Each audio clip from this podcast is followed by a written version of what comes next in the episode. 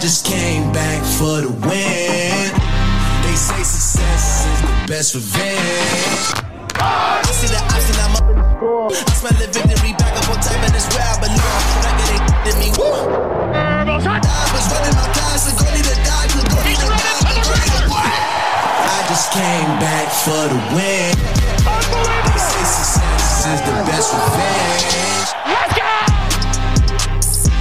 Deuxième podcast hype de l'année euh, 2023. Gros euh, programme puisqu'on va euh, évoquer la fin de la saison régulière en NFL. Ça y est, euh, c'est terminé. Euh, des équipes éliminées et d'autres qualifiées. Forcément, on va faire un petit peu le point sur euh, cette saison régulière aussi. Hein, vous donner notre bilan. Euh, on va également revenir sur l'affaire d'Amar Hamling. Euh, ça se passe beaucoup mieux pour le joueur. On va vous donner quelques nouvelles euh, autour de lui et on va également se euh, projeter euh, sur sur les playoffs euh, puisque ça va commencer là dans, dans quelques jours euh, et on aura bien sûr un mot sur euh, sur cette dernière journée euh, en, NFL euh, la 18e avec notre notre top et flop. Ça vous le savez puis aussi le performeur performeur de la semaine. Et on va transiter euh, très vite vers le college football puisque euh, avait lieu à Los Angeles au Sophie Stadium la finale universitaire. Hein, les grands étaient étaient de sortie. Euh, bon vous avez vous avez forcément le score. Ça n'a pas été très très serré. Les dogs pardon sont euh, une nouvelle fois champions. Donc le back-to-back pour les Dogs. On va parler bien sûr de, de ce match face à, à TCU. On va essayer aussi de, se, de vous projeter pardon, dans l'expérience d'une finale universitaire avec un homme euh, qui euh, nous revient tout droit de Los Angeles. C'est Greg Richard. Comment il va? Salut Sylvain, salut, bonjour tout le monde. Bah, écoute, ça va très bien, merci. pas trop, jet, euh, pas trop jet lag, tout va bien. c'est ce que j'allais dire. Globalement, pour l'instant, ça s'est pas trop mal passé. On a peu dormi dans l'avion, donc euh, la nuit a été euh, a été un peu longue. La, la nuit dernière, pardon, a été assez longue. C'est de bon augure, donc maintenant on va voir comment ça se gère au fur et à mesure des prochains jours. Bon, très bien. Tu vas, on va t'écouter, nous conter un peu ton, ton aventure, hein, à la fois, euh, bon, le trip si tu as envie de- d'en parler, mais, mais comment ça se passe quand on est accrédité euh, pour ce genre d'événement Euh, Voilà, votre situation, ce que vous avez pu en faire, ce que vous allez en tirer, hein, parce que je crois qu'il y aura beaucoup de retours dans, dans le podcast Ball qu'il faudra à coup sûr écouter, le débrief du match, mais l'expérience globale. On, va t'écouter là-dessus. On veut aussi entendre tout ce qui s'est passé en off, hein, bien sûr, les soirées du côté de Los Angeles nous intéresse, Donc on veut, on veut absolument. On est resté sobre, hein, je le précise. Bon, eh ben, c'est tout à ton honneur, euh, mon ami, et c'est le conseil qu'on donne à tous euh, la fête, mais en, en toute sobriété.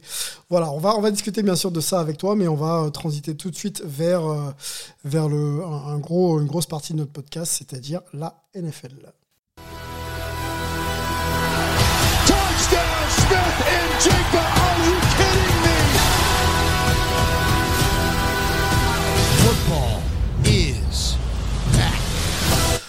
Allez, deux grandes parties dans cette première partie. On va s'arrêter déjà sur euh, les performances de cette euh, dernière, euh, dernière journée. Euh, il y avait quelques enjeux et, non des moindres. On en avait parlé ensemble euh, la semaine dernière. euh, Olivier, les Packers étaient sur le grill. On avait quoi? On avait également les Detroit Lions qui pouvaient encore espérer se qualifier. Et puis il y avait aussi des décisions, enfin des matchs qui, qui, amenaient une décision sur les, sur les, sur les pre- premières places de, de division et sur le titre de division, les Eagles, je pense à eux notamment. On va revenir bien sûr là-dessus et on va commencer par, euh, par, euh, par les Bills. Les Bills euh, qui, vous le savez, n'ont pas fini leur match face aux Bengals euh, la semaine passée pour... euh, euh, pour les raisons que vous connaissez, on peut, on peut, on peut bien sûr les resituer. euh, L'arrêt cardiaque de, Damar Hamling, euh, joueur qui va mieux, euh, du coup, euh, qui est euh, sorti euh, euh, de l'hôpital et qui serait de retour euh, chez lui. Donc, euh, une bonne nouvelle, hein, parce qu'on l'avait vraiment laissé en piteux état.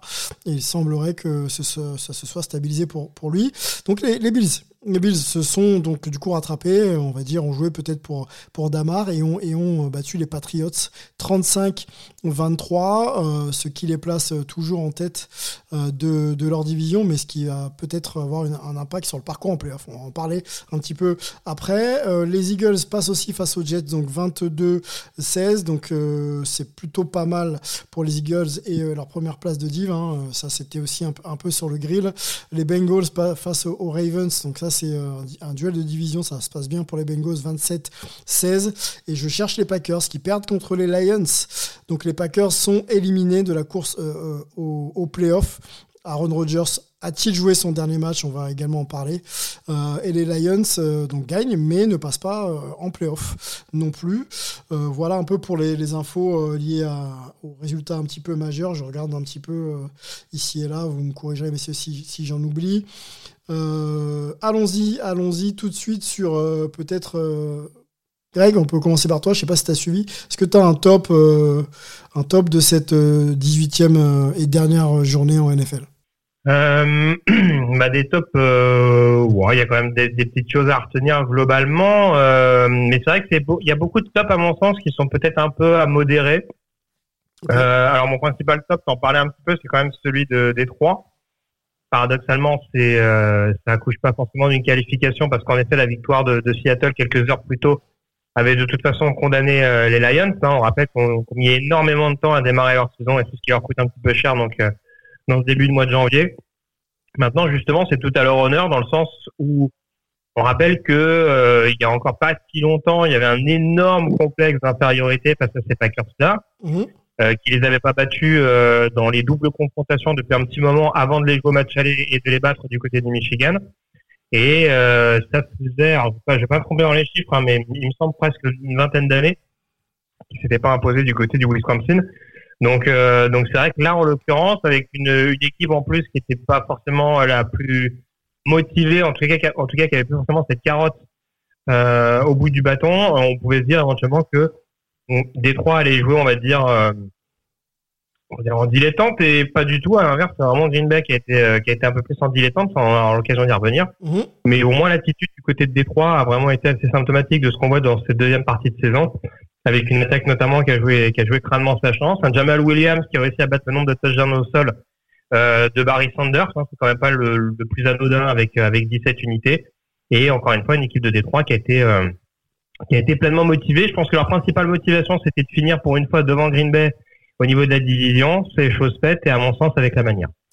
Oui, et puis cette équipe de Détroit qui, euh, qui personne n'aurait misé en début de saison, euh, être en mesure de se qualifier à la dernière journée, euh, c'était, une aubaine, même si que tu l'as dit, Seattle a un peu enterré leurs espoirs. Mais ils sont dans une dynamique de se dire bon, nous, on travaille sur presque le moyen terme.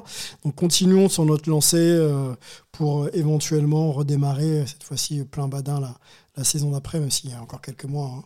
bien sûr, qui séparera et quelques échanges peut-être qui sépareront aujourd'hui de la saison d'après, mais ça peut effectivement lancer la dynamique euh, pour, euh, pour nos amis des, des Lions. Euh, Olivier, ton top de, de la semaine? Bah écoute, je vais, je vais aller un peu dans le sens de, de Greg, parce que c'est vrai que dans ces week 18, il y avait quand même une bonne majorité de matchs qui n'avaient pas, d'intérêt pour la, fin de saison. Et malgré tout, il y a des équipes qui ont joué leur chance et qui ont joué leur chance même euh, quelquefois un petit peu euh, à l'envers de leur euh, de intérêt. Et c'est pour ça que je voulais parler des, des Texans qui ont fini leur saison aussi dans une bonne dynamique euh, et qui ont gagné un match sans intérêt pour les, les classements finaux contre les Colts. Mhm. Ils y sont allés à fond. Ils ont même joué une quatrième désespérée pour pour aller marquer le, le touchdown qui leur donne la victoire. Euh, une victoire qui euh, leur enlève le, le, premier choix de la, de la draft de l'année prochaine, qui est, euh, qui est assez, euh, qui assez original. C'est-à-dire que, que en, en, en, gagnant ce match, euh, pendant que, que Chicago perdait son match contre les Vikings, ils ont donné ce, ce, premier choix de, de la draft de l'année prochaine à, Chicago. Donc voilà, c'est pas forcément positif pour les Texans, mais c'est tout à leur honneur d'avoir voulu finir cette saison sur une note positive. Ils ont fait euh, plutôt du bon football pendant les, on va dire, le dernier mois de la saison régulière.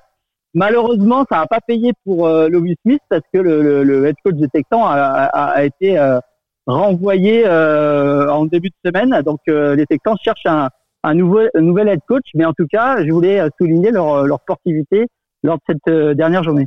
Ouais, euh, Lovie Smith, on peut on peut le nommer. Son bilan en une seule saison, c'est trois victoires, 13 défaites et 1 nul. Euh, c'est vrai que la, saison est, compliquée.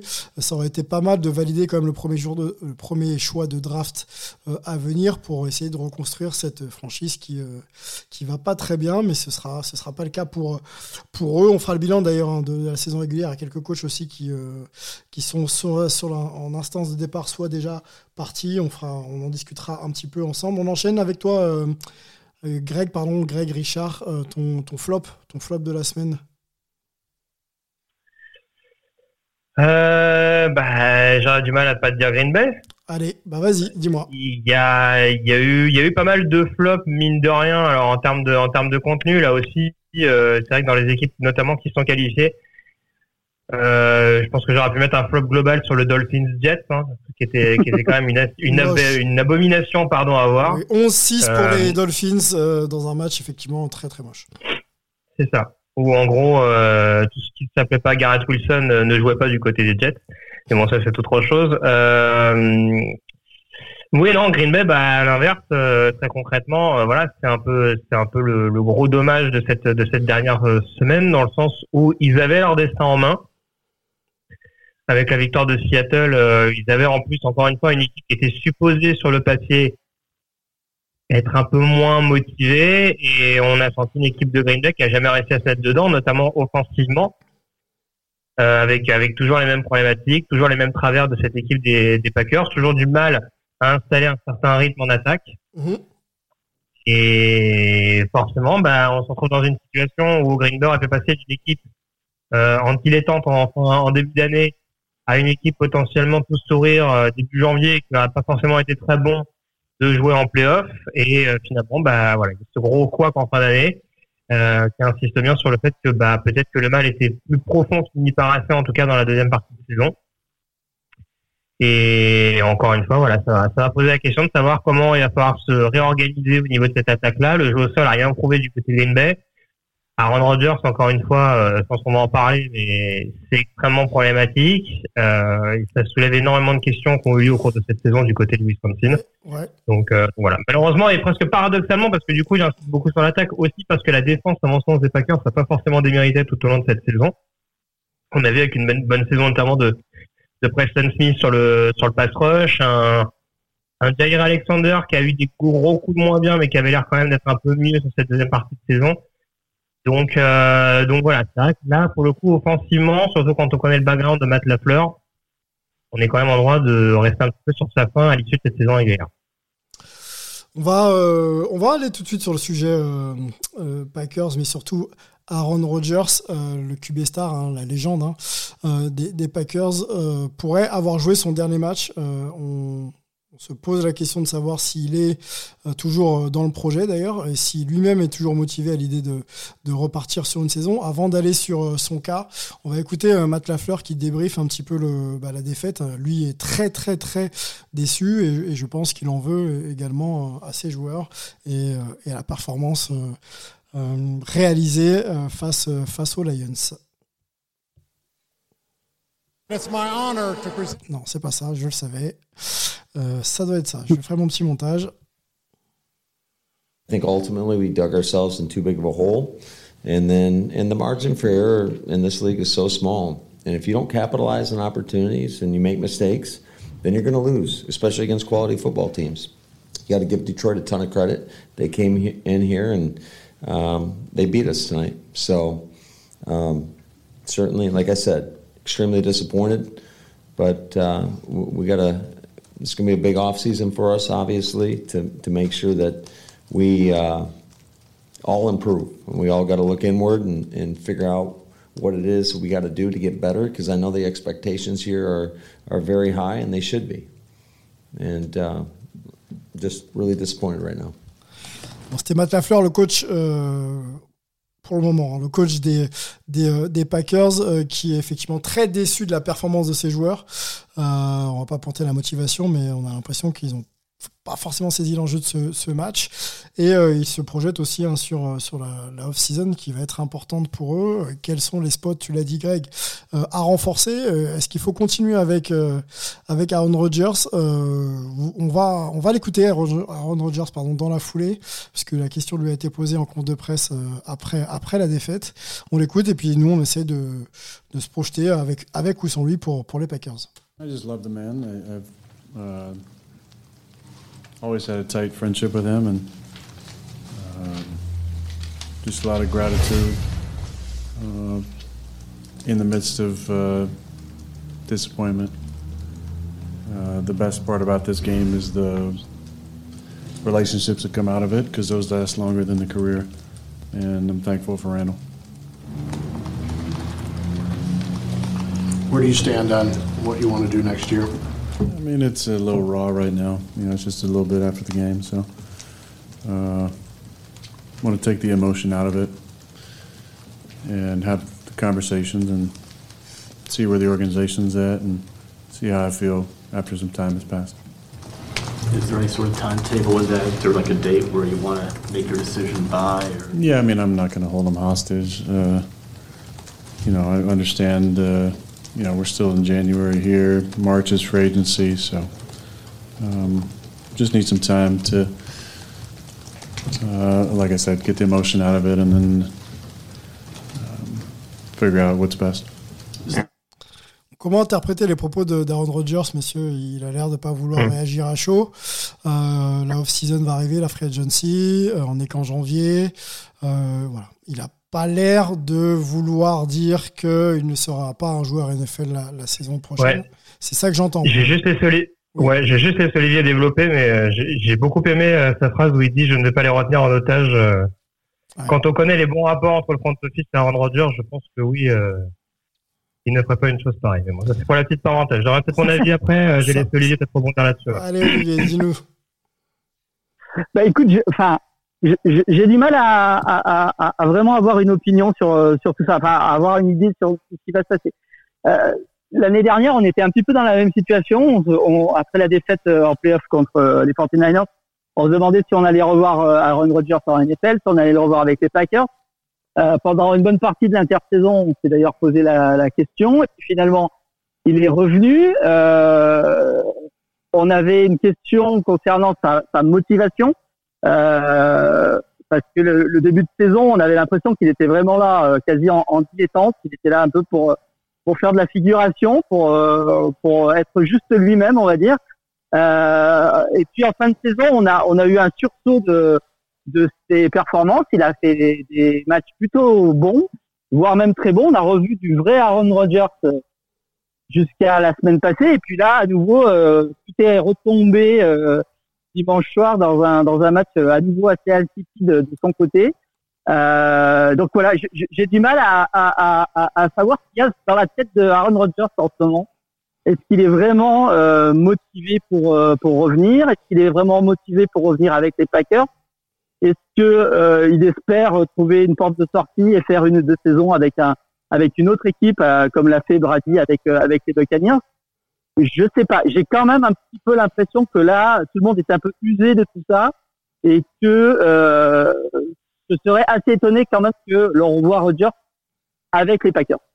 On peut pas aller jusqu'à dire qu'il a un peu lâché le match en disant bon, euh, enfin. L'idée, c'est d'envoyer un message, c'est-à-dire que je suis plus forcément intéressé par le projet. Euh, partons, euh, partons, on va dire d'un commun accord chacun de notre côté. Et, et voilà. Qu'est-ce que tu en penses, toi, Greg? Dis-nous tout. Honnêtement, je sais pas. Alors, le truc, c'est que c'est pareil, il faut toujours se placer sous le prisme du joueur et du et de l'équipe. Alors, le, celui qui aura le fin mot dans l'histoire, bien entendu, c'est Aaron Rodgers, parce que s'il dit j'ai pas envie de jouer, quel que soit le point, la position des Packers, ça n'a pas changé grand-chose. Maintenant, on rappelle encore une fois que Green lui a quand même offert un bon d'or l'année dernière, quitte à sacrifier quelques joueurs, Devante Adams, par exemple. Mhm. Euh, donc c'est sûr que forcément, euh, du côté de Green Bay, on n'a aucun intérêt à l'heure actuelle à se dire bon, on a manqué les playoffs. Aaron, merci pour tout. Euh, à la prochaine, quoi. je pense qu'on va rester malgré tout sur cette ligne de conduite là, même si c'est une, fin de saison en autre boudin.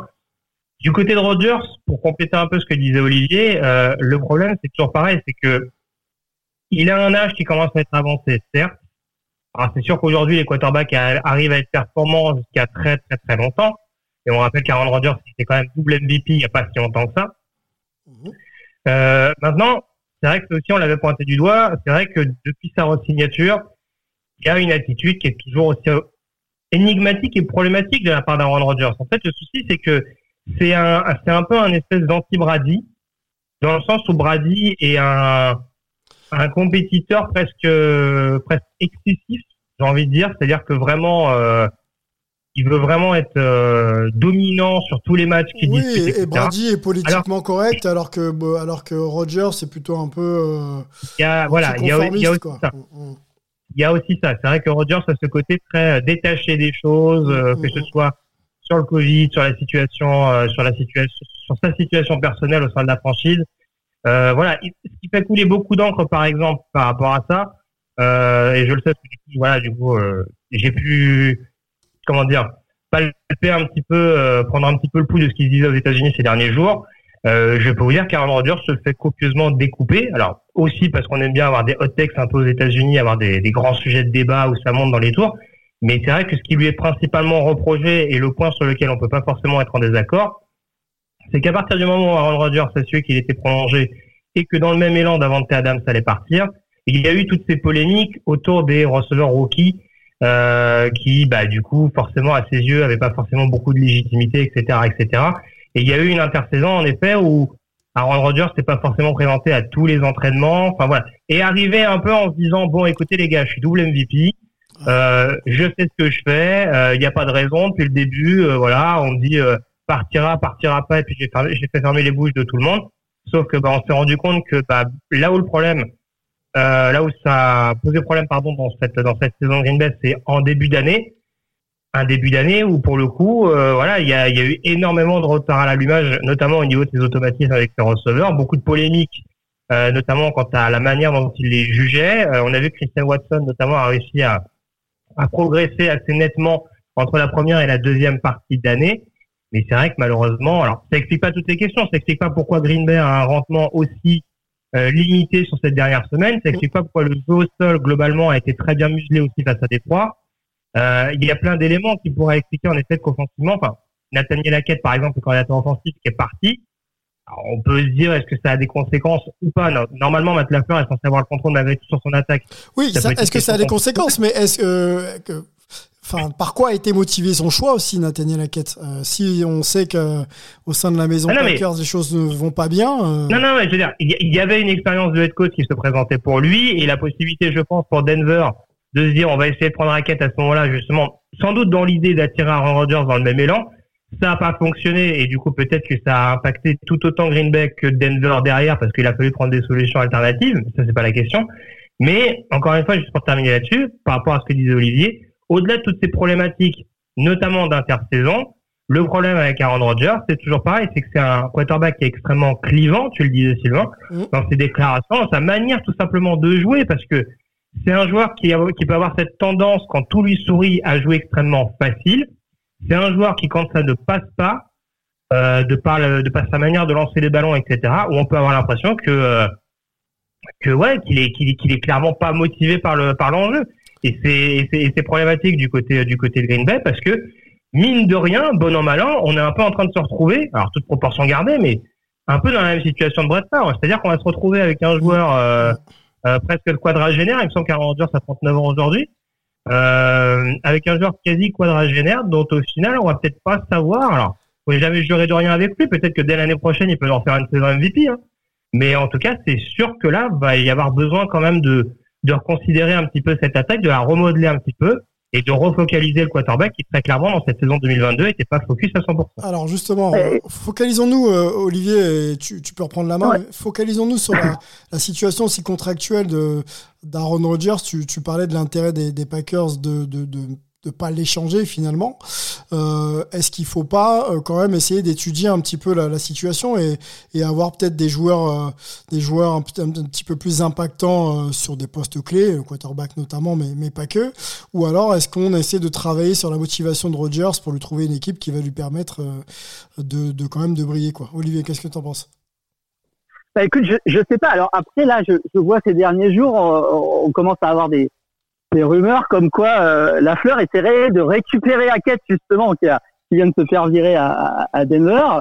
Euh, alors, est-ce que c'est aussi un moyen de, de, de, de dire à Aaron Rodgers, bah, écoute, euh, voilà, on va, on va essayer de, de, de, revenir à, à, à, une situation où, euh, où tu auras peut-être un système qui te conviendra mieux, euh, que tu auras une équipe qui, qui que tu vas retrouver avec avec le même allant qu'il y a deux ou trois ans. Je, je sais pas. En tout cas, j'ai pas de signaux qui me paraissent clairs, que ça soit du côté du front office comme du côté de, de Rodgers. Euh, et, et, et, et j'ai peur aussi, euh, c'est aussi peut-être pour ça qu'on a eu euh, un début de saison du côté de GMB si hésitant, c'est que j'ai peur que euh, on se remette à perdre du temps là-dessus euh, pendant cette intersaison et que la situation ne soit pas claire avant plusieurs mois et que euh, ça soit euh, bah, mauvais à la fois pour Rodgers et pour, et pour les Packers au final. Ok. C'est le sentiment que ça me donne. Ok. Bon, on, on va suivre. Je sais pas si, enfin, quel, quel, va être le choix de la franchise finalement de, de, miser sur Rodgers et de lui mettre euh, toutes les munitions à disposition pour qu'il puisse euh, lancer correctement et avoir les plans offensifs qu'il veut. Euh, vu la motivation, le manque de motivation qu'il a montré toute la saison, c'est quand même euh, c'est quand même une grande problématique que devront euh, soulever nos, nos, amis des, des, des, Packers. Je regardais un petit peu bon, les déclarations ici et là, on, on l'a écouté, donc on, on va, on va pas continuer là-dessus. On va revenir avec toi, par contre, Olivier, sur ton, euh, sur ton top, ton flop, pardon, excuse-moi, ton flop, parce qu'on t'a pas entendu là-dessus.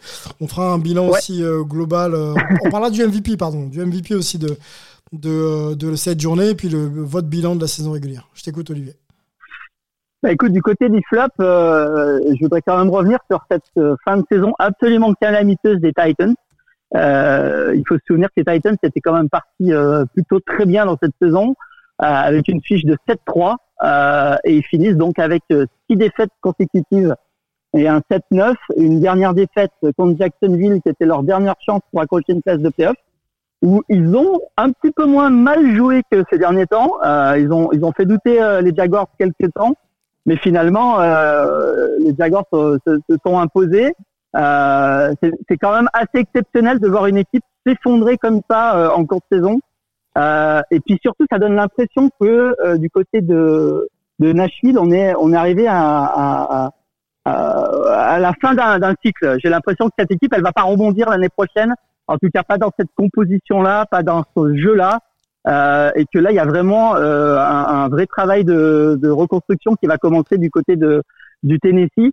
Euh, donc on, verra ce qui se passe pendant l'intersaison à Nashville, mais mais là on a quand même l'impression que on a voilà cette grande équipe des Titans qui a été quand même dans le haut des classements depuis depuis bien 5-6 ans, elle est elle est elle est morte. Voilà. Ouais, une équipe qui pro, progresse plus hein. autour de, de Derrick Henry, on sent que ces Titans, comme tu le dis, je ne vais pas, vais pas relancer trop, trop, trop longtemps, mais ont besoin peut-être de, souffler, de se trouver d'autres, d'autres dynamiques. Euh, donc à, suivre aussi l'intersaison de, cette équipe de Tennessee que, que j'aime bien moi quand même. Euh, allons sur l'MVP de la semaine 18, messieurs. Euh, euh, Purdy, pardon, excusez-moi, Purdy, le, quarterback des 49ers, à, vos, à votre faveur avec 38%. Euh, on avait Heinz aussi qui était dedans, ou Inès, pardon, euh, chez les Bills. Euh, Russell Wilson, le quarterback des Broncos. Et puis on avait Mills aussi, le quarterback des, des, Texans.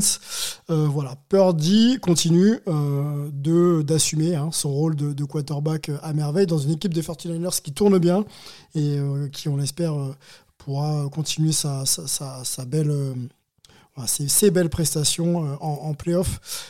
Purdy, on en a déjà parlé, on va faire vite, euh, messieurs. En quoi il vous étonne encore là? Il est régulier maintenant. On a l'impression qu'il est capable de, de lancer et de faire des choix offensifs via bien sûr le, le, coaching staff de manière, de manière sûre.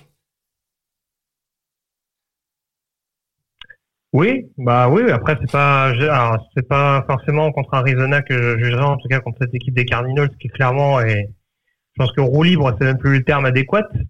Mais en tout cas, voilà, pour un match encore une fois qui avait plus des traits du match piège qu'autre chose, et en tout cas où il fallait assurer la deuxième place pour les Niners, il a été encore une fois extrêmement propre. Euh, et il contribue en tout cas à ce dynamisme du côté des Niners, qui va quand même être à surveiller parce que c'est vrai que dans la NFC euh, si on compare par exemple avec les Eagles qui certes euh, jouent sans Jalen Hurts ces dernières semaines, ou en tout cas la majeure partie du temps depuis euh, sur la sur la partie fin décembre début janvier, euh, on voit qu'il y a quelques doutes qui commencent mine de rien à s'installer du côté de la Pennsylvanie, du côté de San Francisco, au contraire.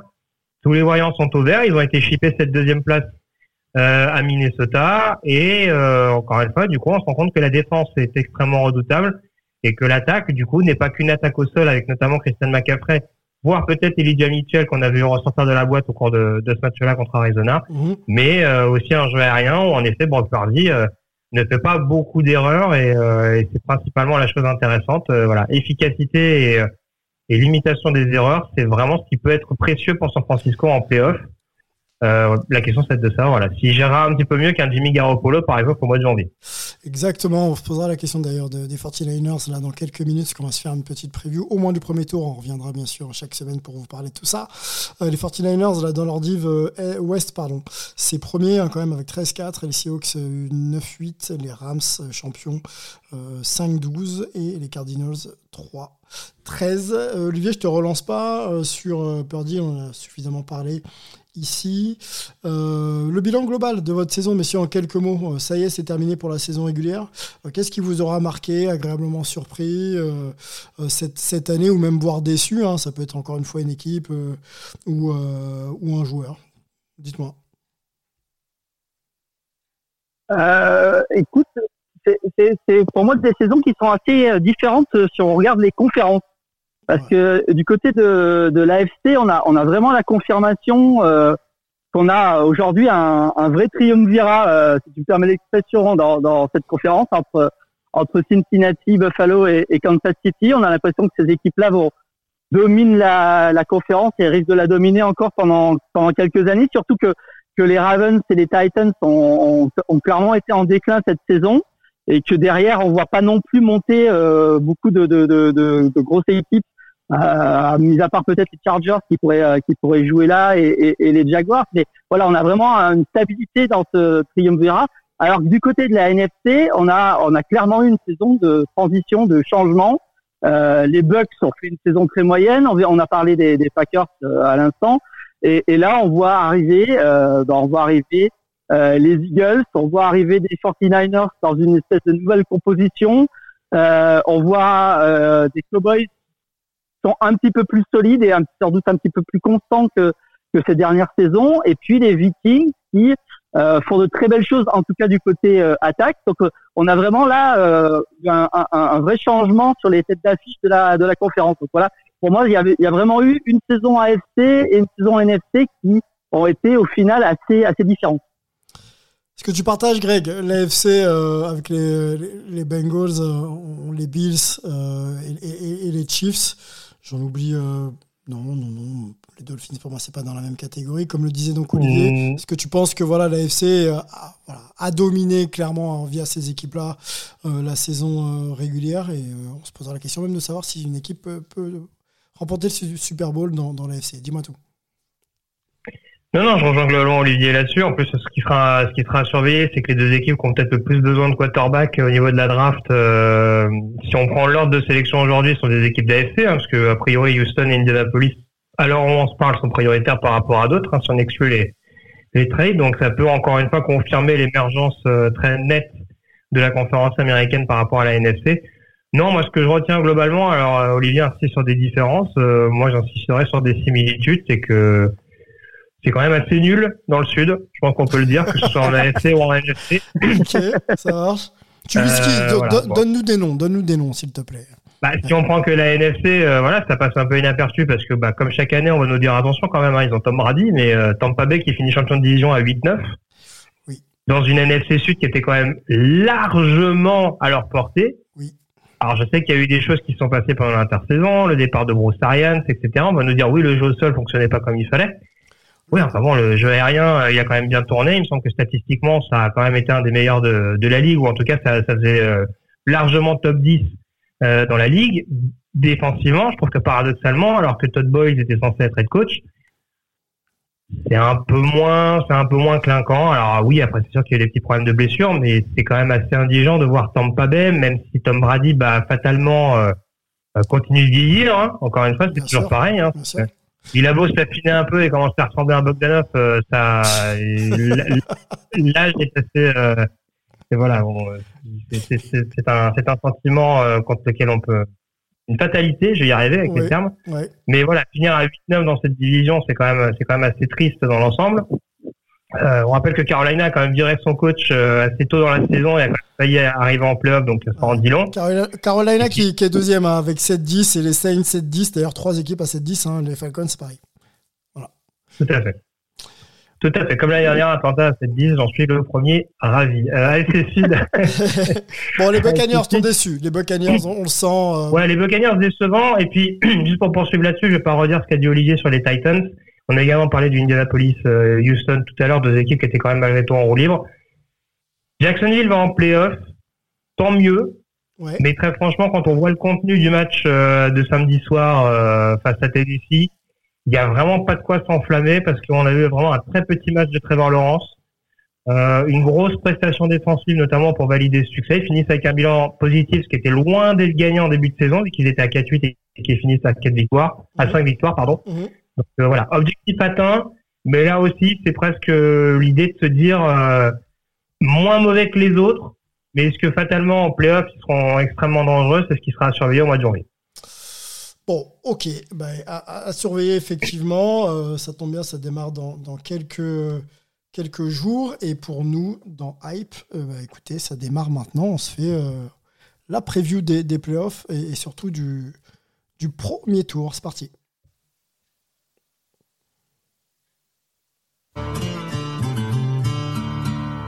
So you want to be a legend?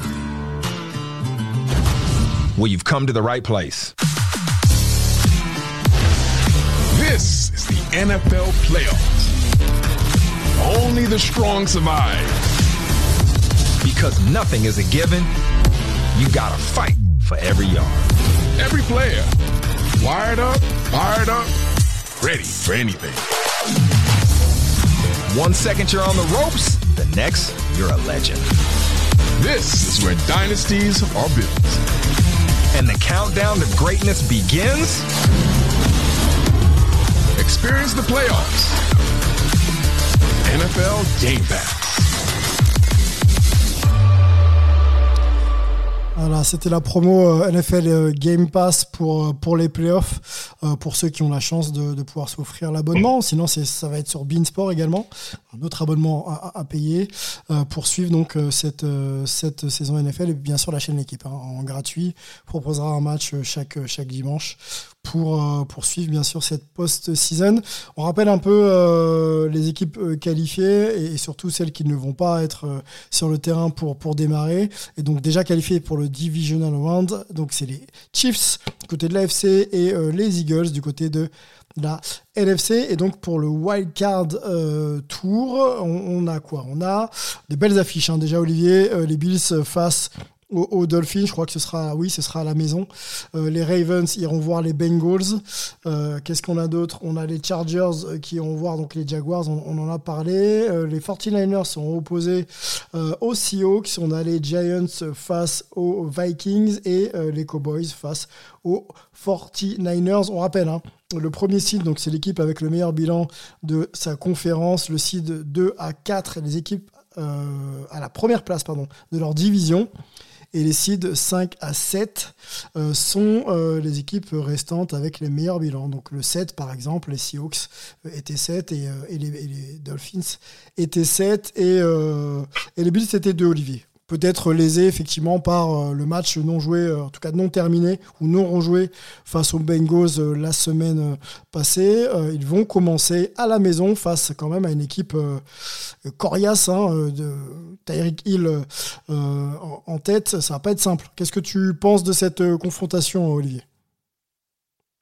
Bah écoute, c'est dans, dans une autre émission avec laquelle j'interviens régulièrement, je disais la semaine dernière que euh, l'équipe qui aurait à jouer les, les Dolphins aurait, aurait de la chance, mais euh, je ne suis pas non plus forcément ravi que les que les Bills euh, les jouent parce que c'est un match de division et que ces deux équipes se connaissent très bien, que les deux matchs euh, de saison régulière ont été tous les deux très serrés. Donc c'est pas forcément un, un match aussi simple qu'il puisse cela puisse paraître pour les pour les Bills, euh, même si ils auront euh, à jouer une équipe des Dolphins qui est plutôt euh, très décevante depuis un bon mois et demi et qui jouera, ça a été confirmé hier, sans toi, qui sera toujours sur le banc en, en, protocole commotion. Donc ça devrait bien se passer pour les Bills, mais il faudra quand même se méfier parce qu'un match interdivision, c'est jamais aussi simple que ça paraît. Greg, cette, cette affiche, est-ce qu'elle te hype? J'ai l'impression que c'est une très très belle affiche du premier tour. Hein. Bah, ça le sera encore plus, Olivier l'a dit, avec Tagovailoa euh, derrière le centre. Après, malheureusement, du côté de Miami, on va se rendre compte que bah on avait une équipe pour aller en playoff, mais que la gestion du début de saison, bah, malheureusement, fait que bah, on s'est tiré des balles dans le pied et que ça arrive d'être un petit heureux de victoire. Euh, les Jets, j'en parlais tout à l'heure, euh, c'était peut-être un peu trop limité, notamment offensivement, pour leur poser des problèmes. Je crois qu'a priori, offensivement, Buffalo a quand même de quoi les faire déjouer. Donc, euh, surtout du côté de Buffalo, je rejoins globalement Olivier, c'est jamais. Là, en plus, il y a pas mal de matchs intra, intra-division. Hein, il y a quand même trois confrontations sur six, donc euh, on se doute qu'il y aura pas que des balades malgré tout. Euh, après, l'année dernière, on peut avoir le même sentiment avec le Buffalo New England en se disant attention quand même à New England. Ils avaient pris une petite piquette quand même du côté de Buffalo. Donc, euh, en, l'occurrence, sur ce match-là, je ne prédis pas la même chose pour Miami mais je pense que les Dolphins seront un chouïa trop court malgré tout. Allez, les Bengals face euh, aux Ravens, hein, les Bengals qui, qui accueillent. Quel est votre prono sur cette confrontation? Les Bengals ont démarré un peu, un peu lentement, ça va, ça va beaucoup mieux depuis. Donc ils sont 6 de 3 face aux Ravens, on l'a dit, hein, très, très irrégulier. Euh, Lamar Jackson n'a pas forcément été euh, toutes les semaines sur le terrain euh, non plus. Est-ce qu'il y a match là ou est-ce que ça devrait être une formalité quand même pour les Bengals? Pour moi, je. J'ai beaucoup beaucoup de mal à, imaginer que les Ravens gagner ce match. Les Bengals sont clairement l'équipe. Enfin, pour moi, c'est l'équipe la plus en forme du moment, celle qui fait le meilleur football. Et en plus, là, ils sont surmotivés ils sont ils sont un petit peu en colère euh, par rapport à la ligue, par rapport aux Ravens. Euh, je les vois absolument pas perdre ce match. Euh, ils ont enfin la, la, seule chose pour moi qui peut les, leur, peut-être les faire déjouer, c'est qu'ils soient déjà euh, à Buffalo la semaine suivante dans leur tête. Ah oui effectivement. Euh, jouer le match, c'est important quand même. Pour le gagner, il vaut mieux le jouer. C'est mieux. Euh, euh, Greg, pardon, ton avis sur cette confrontation rapide, puis après on ira sur les Chargers, les Jacksonville, pardon, ça devrait aller vite aussi, je pense. Dis-nous tout. bah alors, il y, a forcément cette histoire de gestion aussi de, de Lamar Jackson. En effet, c'est forcément un point important. Moi, je t'avoue que autant le Buffalo Miami, j'ai du mal à me pencher sur la situation de Miami j'ai toujours du mal à enterrer Baltimore et encore plus dans un scénario où les deux équipes se sont jouées la semaine d'avant en saison régulière. Mmh. J'ai déjà vu des scénarios où il y a une équipe qui gagne alors qu'il n'y a pas forcément besoin de gagner plus que ça en dernière semaine de saison régulière. Cincinnati devait gagner parce qu'il y avait plusieurs scénarios qui faisaient que, bah, en fonction des résultats des uns et des autres, on, pouvait justement euh, exclure, on dira, cette situation de match sur terrain neutre lors de cette, euh, lors de cette fameuse finale AFC, hein, qui fait couler beaucoup d'encre depuis le, euh, le drame autour de, de Damar Hamlin, en tout cas la, sa, grave blessure. Euh, là, je me dis, Baltimore, c'est quand même pas le genre d'équipe qu'il faut enterrer facilement. Je rejoins globalement ce qu'a dit Olivier, hein, c'est pas une équipe rassurante, mais c'est une équipe qui finit quand même à 17 en jouant avec Tyler Huntley et depuis quand même un bon mois et demi. Mmh. Donc, euh, donc c'est là-dessus où je me dis que mine de rien, Baltimore, c'est vraiment une équipe qui peut poser des problèmes à Cincinnati sur un match de playoff encore une fois ça dépendra quand même, à mon sens, de Lamar Jackson. Euh, on sait que Joe Burrow prend souvent feu contre Baltimore, donc euh, c'est pas pour ça que défensivement euh, les Ravens arriveront vraiment à contenir cette équipe de Cincinnati. Mais je me dis que vraiment, ça peut être un match hyper piégeux pour Cincinnati parce que même s'ils ont le vent en poupe, c'est vraiment le genre d'adversaire qui peut être euh, qui peut être piégeux. Donc voilà, faveur peut-être à Cincinnati et je serais vraiment pas étonné que Baltimore, encore plus avec le retour de Jackson, si ça se confirme, hein, qui est encore mhm. loin d'être le cas, je serais pas étonné que Baltimore leur pose beaucoup, beaucoup de problèmes.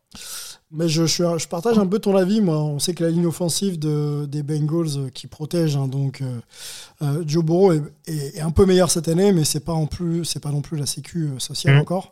Donc si bah, ils ont perdu la L Collins sur blessure, donc euh, voilà, pour contenir voilà. Justin Houston et toute sa bande, ouais, ça, je te rejoins, ça peut être un peu compliqué. Ça peut être un peu compliqué sur un match comme ça où on joue un peu au-dessus de sa valeur parce qu'on sait que si on perd, on rentre à la maison. Voilà, ça peut niveler un peu et sur un malentendu ou pas d'ailleurs, euh, les Bengals peuvent se retrouver en, en, danger. Ça va être une, ça va être assez ouvert finalement. Euh, on avance, les Chargers euh, iront rendre visite euh, aux, aux, Jaguars de, de Jacksonville. Est-ce que cette euh, confrontation vous hype et, et si oui, euh, quelles sont les clés, les clés de ce match pour vous? Alors ça me hype. Ça me... Tu veux y aller Olivier? Non, non, vas-y, vas-y. Non, j'allais dire Sam Hype, ça dépend quel visage on a de, Jacksonville, notamment en, attaque. Mais je pense que pour le coup, ça vaut pour les deux équipes, parce que c'est vrai que les Chargers, c'est toujours la même histoire, c'est que ils vont une saison globalement euh, correcte, toujours emmenée par un excellent Justin Herbert, et notamment une défense qui, malgré tout, a su être opportuniste euh, au cours du mois de décembre. Mmh. Maintenant, c'est le problème, c'est que cette équipe des Chargers ne joue jamais de la même manière un match sur deux cette saison, donc euh, c'est un peu ce qui est problématique. Les deux équipes se sont, se sont, déjà jouées cette année en saison régulière. En plus, c'était à Los Angeles et ça a été une, une, promenade de santé pour Jacksonville. Donc il y a déjà cet avantage. Après, il y a aussi la possibilité du côté des Chargers de pouvoir s'appuyer sur ces erreurs-là pour s'adapter et justement euh, euh, peut-être pouvoir corriger un petit peu le tir. Donc je sais que c'est du côté de Jacksonville. Je sais que les Jaguars ont une défense potentiellement capable de poser des problèmes aux Chargers mais je vois quand même Jacksonville un petit peu court par rapport à ce que je disais tout à l'heure sur le niveau de la FC Sud. Mmh. Je vais pas changer d'avis maintenant. Ça peut éventuellement être très disputé et voir pourquoi pas en prolongation. Mais je vois quand même les Chargers avoir le dernier mot in fine sur, ce, sur cette confrontation. Moi, j'aurais mis les Chargers euh, à coup sûr s'ils étaient 4 et euh, Jacksonville 5. Bon, Jacksonville va jouer à la maison. Ça leur donne un, un léger avantage. Mais effectivement, les Chargers peuvent, pour moi, largement prendre prendre ce match. Hein. On, rappelle donc le classement 5 pour les Chargers, 4 pour Jacksonville. Euh, Trevor Lawrence n'a pas non plus énormément d'expérience en playoff. Hein. Il y a aussi ça, euh, messieurs, s'il y a de la pression, euh, comment va-t-il réagir? Affaire à suivre. On passe du côté de la NFC. Euh, seed 7, donc les, Seahawks seront opposés aux 49ers. Certains peu peur dit. 49ers classé deuxième hein, quand même. Très belle saison régulière pour eux. Match ou pas match, messieurs? Et quelles sont les clés du match pour vous, s'il y en a? Ah, Écoute, je pense quand même que ça devrait pas trop mal se passer pour les 49ers qui ont fait, euh, qui ont fait une très très belle fin de saison. Euh, ils font pas d'erreur, ils sont solides, euh, ils ont une très très bonne défense. Euh, après, les Seahawks ont quelques atouts. Gino Smith a fait une saison absolument inattendue et, incroyable. Pete Carroll, arrive toujours à, surprendre et, à peut-être un, plan de jeu qui pourrait qui pourrait faire déjouer les, les 49ers. C'est deux équipes qui se connaissent très, très bien puisque c'est un match de, de division.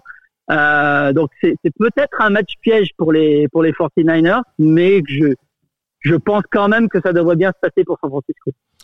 Greg, partages-tu l'avis d'Olivier? Les 49ers sont-ils euh, challengeables sur ce match? Oh, ils seront challengés, je pense, mais c'est vrai que peut-être que pour Seattle, ce sera un peu trop court. On voit que malgré tout, ces dernières semaines, Gino Smith est un peu plus en dedans. Ouais.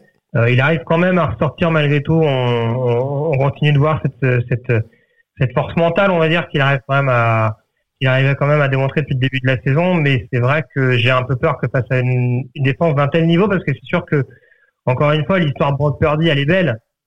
Mais moi, c'est principalement en défense que cette équipe me fait peur. Je je, je sais pas s'il y a à l'heure actuelle, j'essaie de chercher dans ma tête, mais s'il y a des défenses euh, aussi intimidantes que celles de San Francisco aujourd'hui.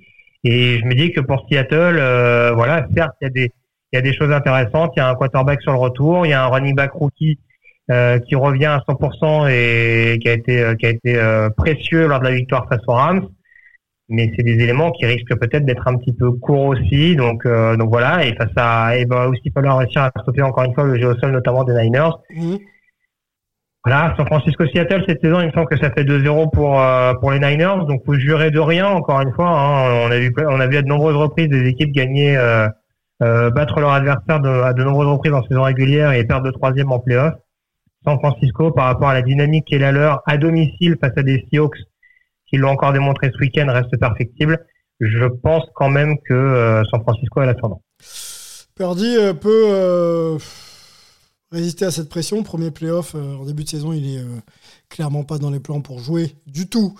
Là, il enchaîne les bonnes performances. Il va faire son premier match de playoff. Vous pensez que il peut rentrer en étant lui-même ou il va falloir quand même, il va avoir la pression, notre ami?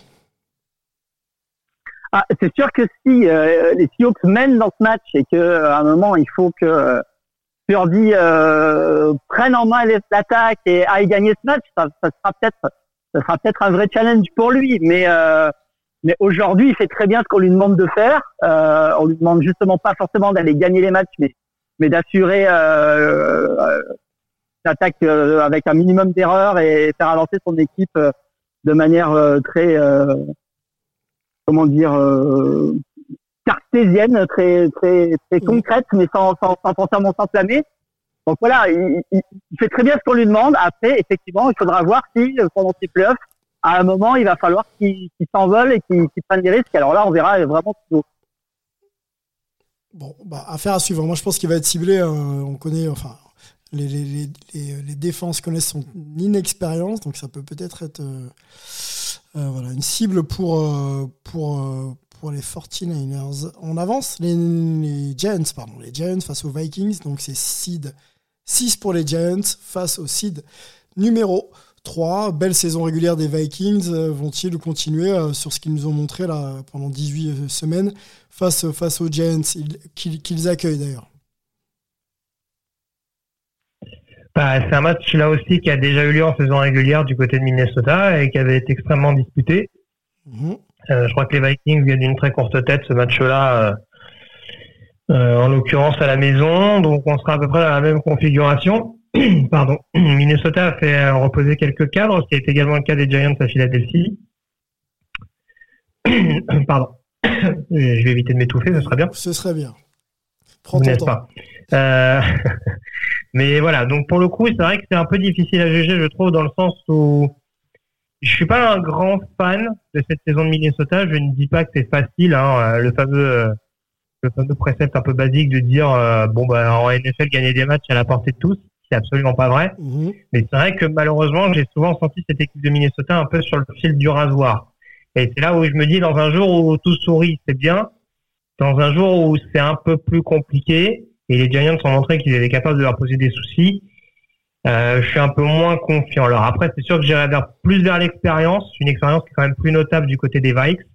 Euh, je pense que défensivement, ils ont quand même moyen euh, de faire déjouer Daniel Jones, surtout qu'on le rappelle, voilà, c'est le grand problème. Oui, les Giants sont capables de, de, se débrouiller un peu de temps en temps pour trouver des solutions dans le domaine aérien avec des Darius Slayton, euh, des Isaac Hodgins. Enfin, voilà, ils ont essayé de sortir à peu près tous les receveurs qu'ils pouvaient de leur roster assez limité.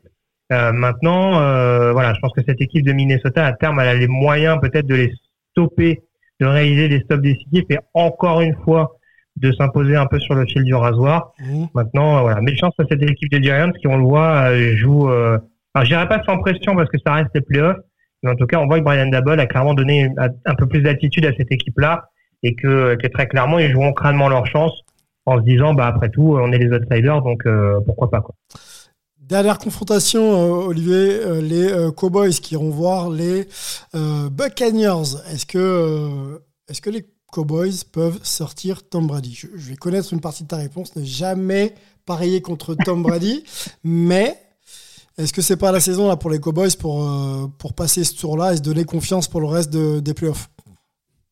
Bah écoute, oui, alors c'est un match un petit peu difficile à, à pronostiquer parce que comme tu l'as dit, faut, faut jamais parier contre Brady, euh, qu'il arrive euh, toujours à, à quelquefois à faire des miracles et, et, à, et à, faire des, des perfs au, au, au meilleur moment.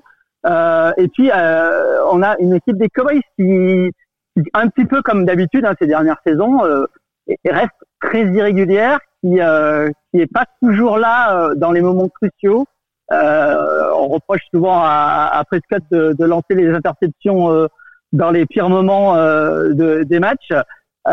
donc voilà, il y a, y, a, y, a, y a pas mal de, de, de petites choses qui font que euh, les Buccaneers pourraient pourraient l'emporter. Après, euh, si on regarde les, les saisons régulières de ces deux équipes, euh, c'est quand même difficile de pas de pas considérer euh, les Cowboys comme les favoris. Ils ont mieux joué, ils ont été plus réguliers, ils ont fait du meilleur football. Euh, même si le match a lieu à Tampa Bay, euh, je considère que les Cowboys sont les favoris, mais comme tu l'as dit, euh, Brady reste Brady et euh, il peut se passer encore euh, des choses un petit peu qui dépassent la, la, la logique euh, avec euh, avec notre ami euh, Tom.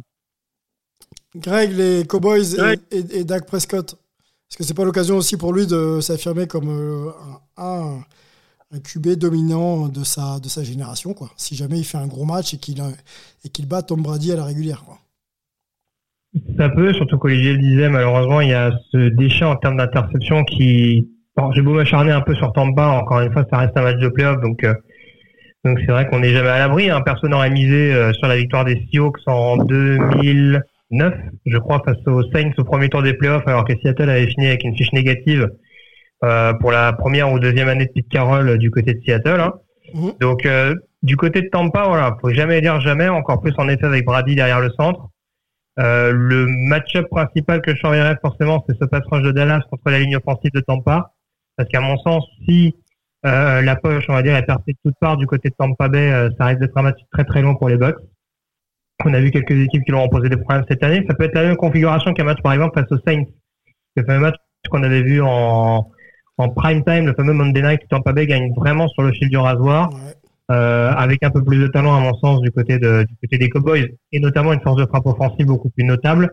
Et c'est vrai que pour répondre à ta question, autant que Dak Prescott, c'est un challenge intéressant pour lui, autant voilà le, le jeu au sol tombe tellement bien cette année du côté de Dallas avec euh, avec Ezekiel Elliott et Tony Pollard que je me dis honnêtement euh, voilà face à un run stop de Tampa qui est plus aussi dominant qu'à une certaine époque ça va être une clé offensivement du côté des Cowboys personnellement on ne mise jamais sur Brady par rapport à ce que je disais tout à l'heure j'y vais quand même Dallas avec Dallas parce que je pense qu'ils ont la, la force de dissuasion défensive mais encore une fois, le, le, le paramètre coaching aura forcément son importance en ce match. Ouais, il va pas falloir se tromper de match, quoi. Si on sait qu'au jeu au sol, on, est, on, on domine et qu'on a des, des certitudes pour, pour, bah, pour gagner ce match, va falloir peut-être appuyer là-dessus.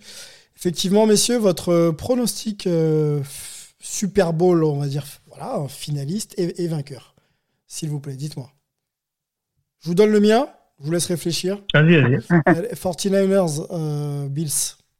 Avec euh, Olivier, je pense que les 49ers, euh, c'est ma grosse cote. hein. Les Bills sont une meilleure équipe, mais les 49ers pour, pour un Super Bowl complètement surprise. Oh, Ouais. d'accord. J'ai le même Super Bowl, mais pas le même vainqueur. Et je précise, Olivier ne m'a pas envoyé de chèque. D'accord. Pas encore, en tout cas. hein. Je peux t'envoyer mon RIP si tu veux. Non, mais en mais tout cas, euh, Les Bills sont une meilleure équipe, hein, clairement. euh, s'ils ont montré cette saison, euh, le fait que Josh Allen continue à grandir, euh, ok, tout ça, voilà. J'ai envie de me dire bah, que. après, ap- oui. ap- pardon, après, après, si on veut être un peu cynique, on dira la bonne nouvelle dans cette histoire de match sur terrain neutre, c'est qu'au moins ils auront peut-être pas joué du côté du Missouri cette fois-ci, quoi. Parce que c'est vrai que malheureusement, ça se finit souvent d'une courte tête du côté de Kansas City dans les confrontations entre les Chiefs et les Bills. Peut-être que cette année, voilà, s'ils les retrouvent par exemple en finale de conférence sur terrain neutre, ça peut peut-être, je dis pas niveler le niveau parce que pour moi, de toute façon, de base, le niveau est assez, est assez égal. Mais en tout cas, peut-être qu'il y a un soutien du public qui sera peut-être un peu moins au détriment de Buffalo sur ce match-là.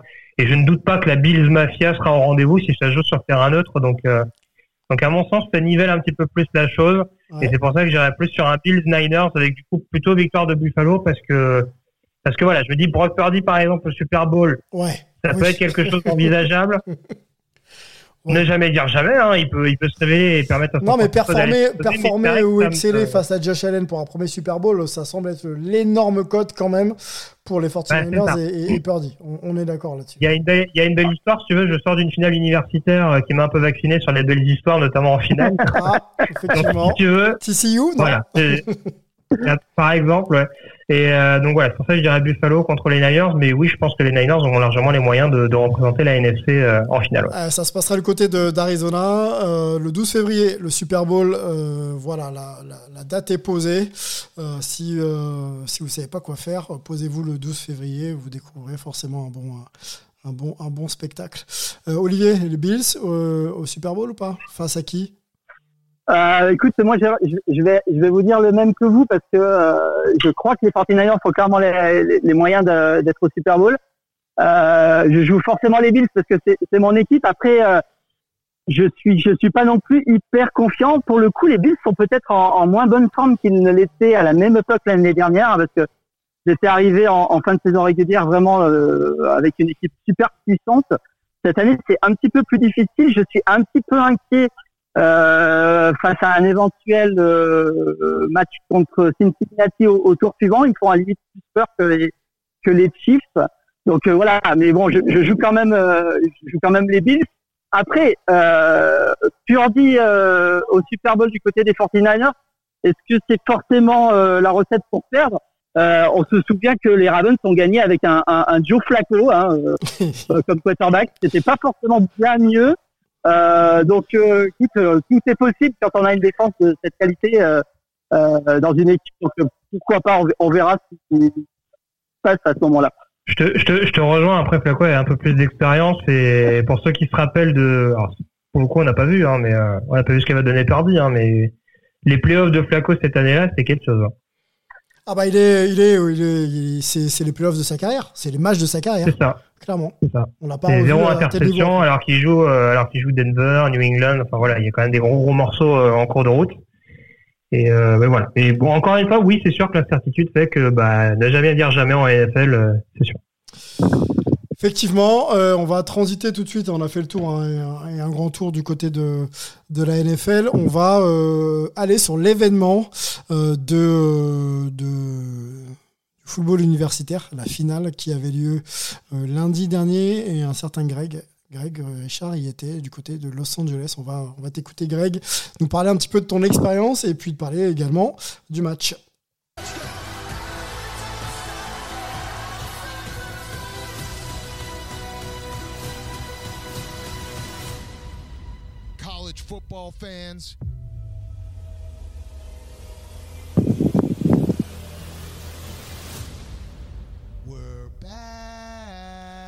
Alors pour tout vous dire, on, essaye de joindre un certain Richard Tarditz, ancien Dogs de euh, Georgia, qui doit être encore en train de faire la fête, je pense, euh, tellement, euh, tellement le, bah, tellement le- l'occasion est rare pour être soulignée. Euh, Georgia euh, Bulldogs euh, valide son deuxième titre d'affilée, donc est champion universitaire avec Stetson Bennett en, tête et, et, le coach Kirby également hein, qui valide aussi son, deuxième titre. On va, on va en parler bien sûr ensemble avant d'aller sur le match qui a tourné court, hein, 65-7, donc il n'y a, pas eu- a pas eu match malheureusement. TCU a, a essayé de valider sa place en finale.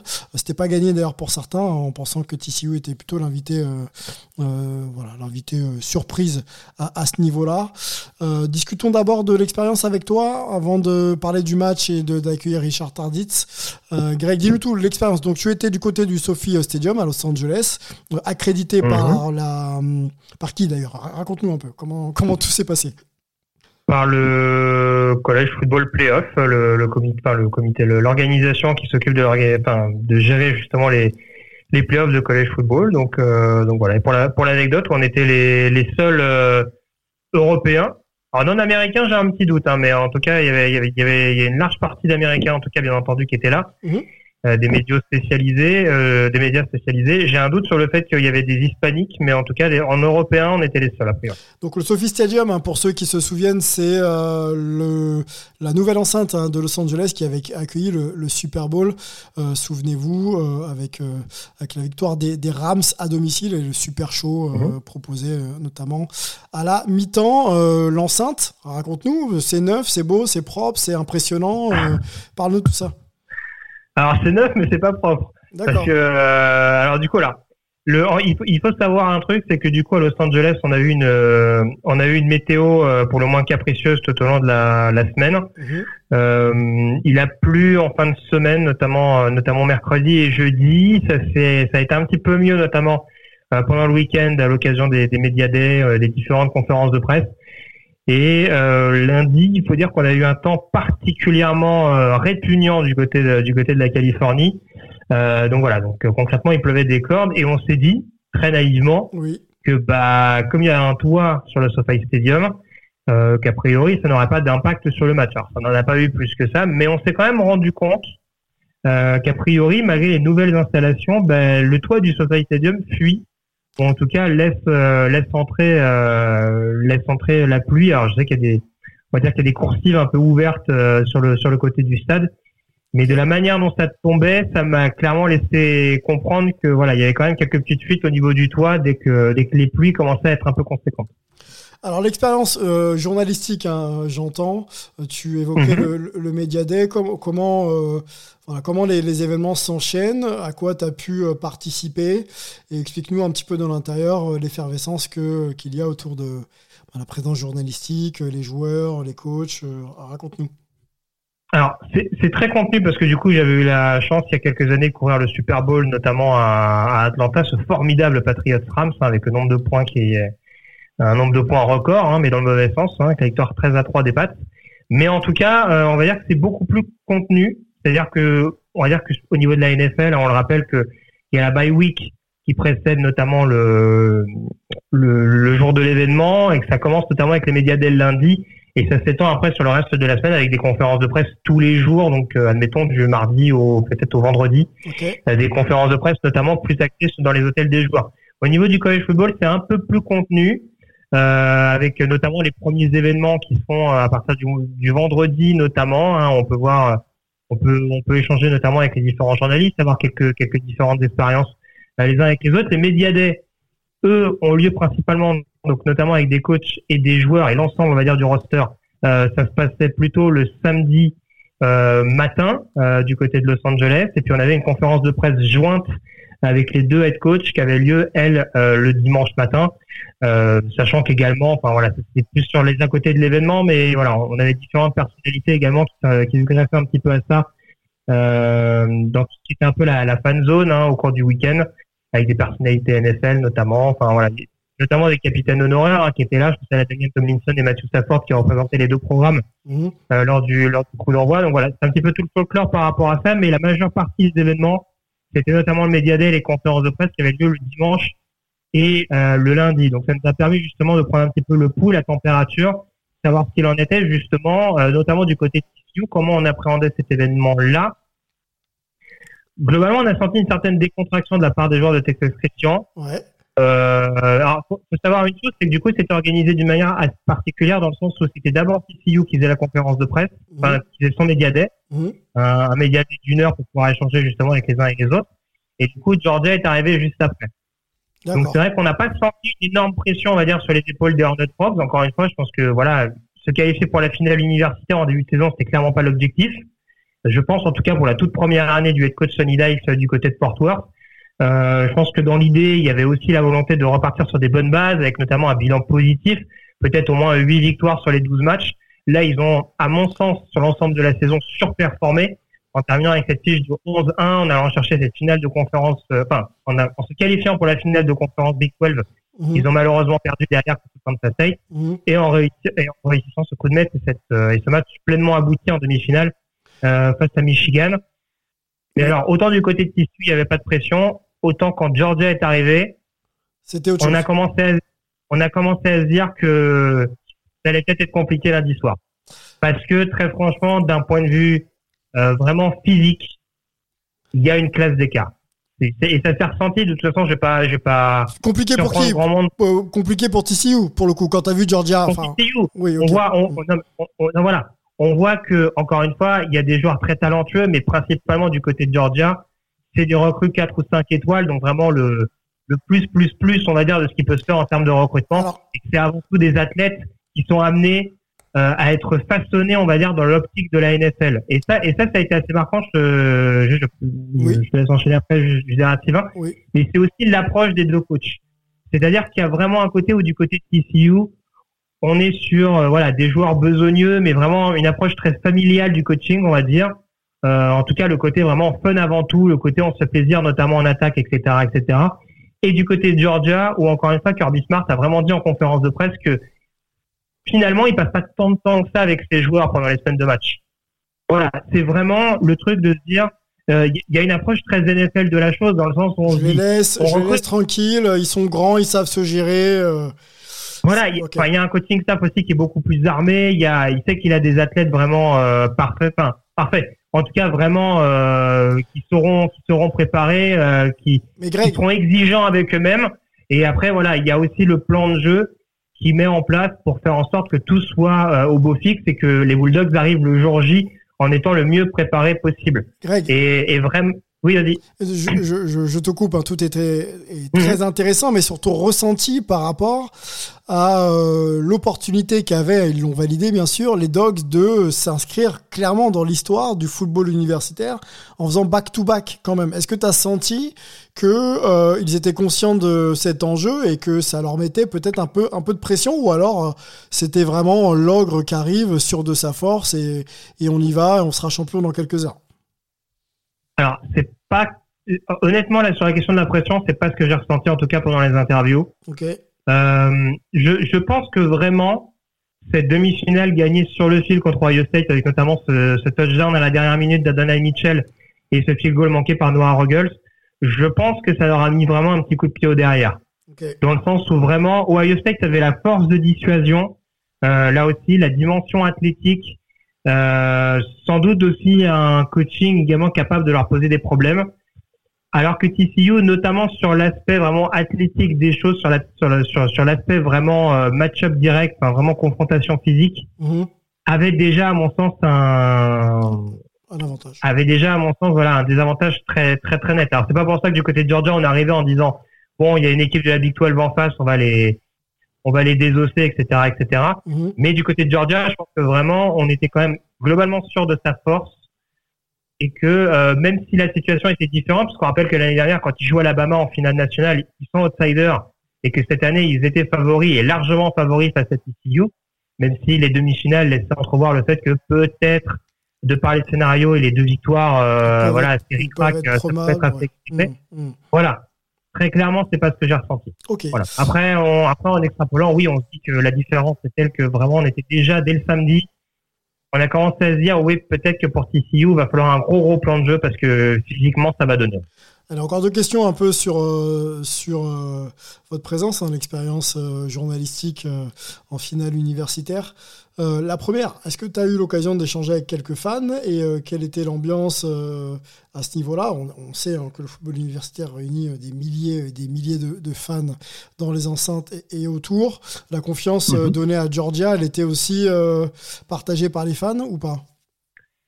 Alors, déjà, ce qu'il faut savoir, c'est que cette édition a été assez particulière parce que malheureusement, pour avoir un ressenti vis-à-vis des fans, c'était un peu plus compliqué que les précédentes années, vu que les, euh, les tailgating, donc les, les événements justement qui regroupent les fans au sein de la ville, euh, ou en tout cas en amont, euh, en amont du match euh, près du stade, euh, étaient interdits cette année. Donc, euh, pour le coup, malheureusement, ça n'aidait pas à avoir forcément une bonne perception. Il y a eu des événements organisés par les différentes équipes. On a pu voir notamment que les fans de TCU étaient présents. Euh, on a eu la chance de pouvoir accéder au bord terrain euh, avant le match, euh, au moins une bonne heure, une bonne heure et demie, enfin au moins une demi-heure, jusqu'à une demi-heure avant le coup d'envoi.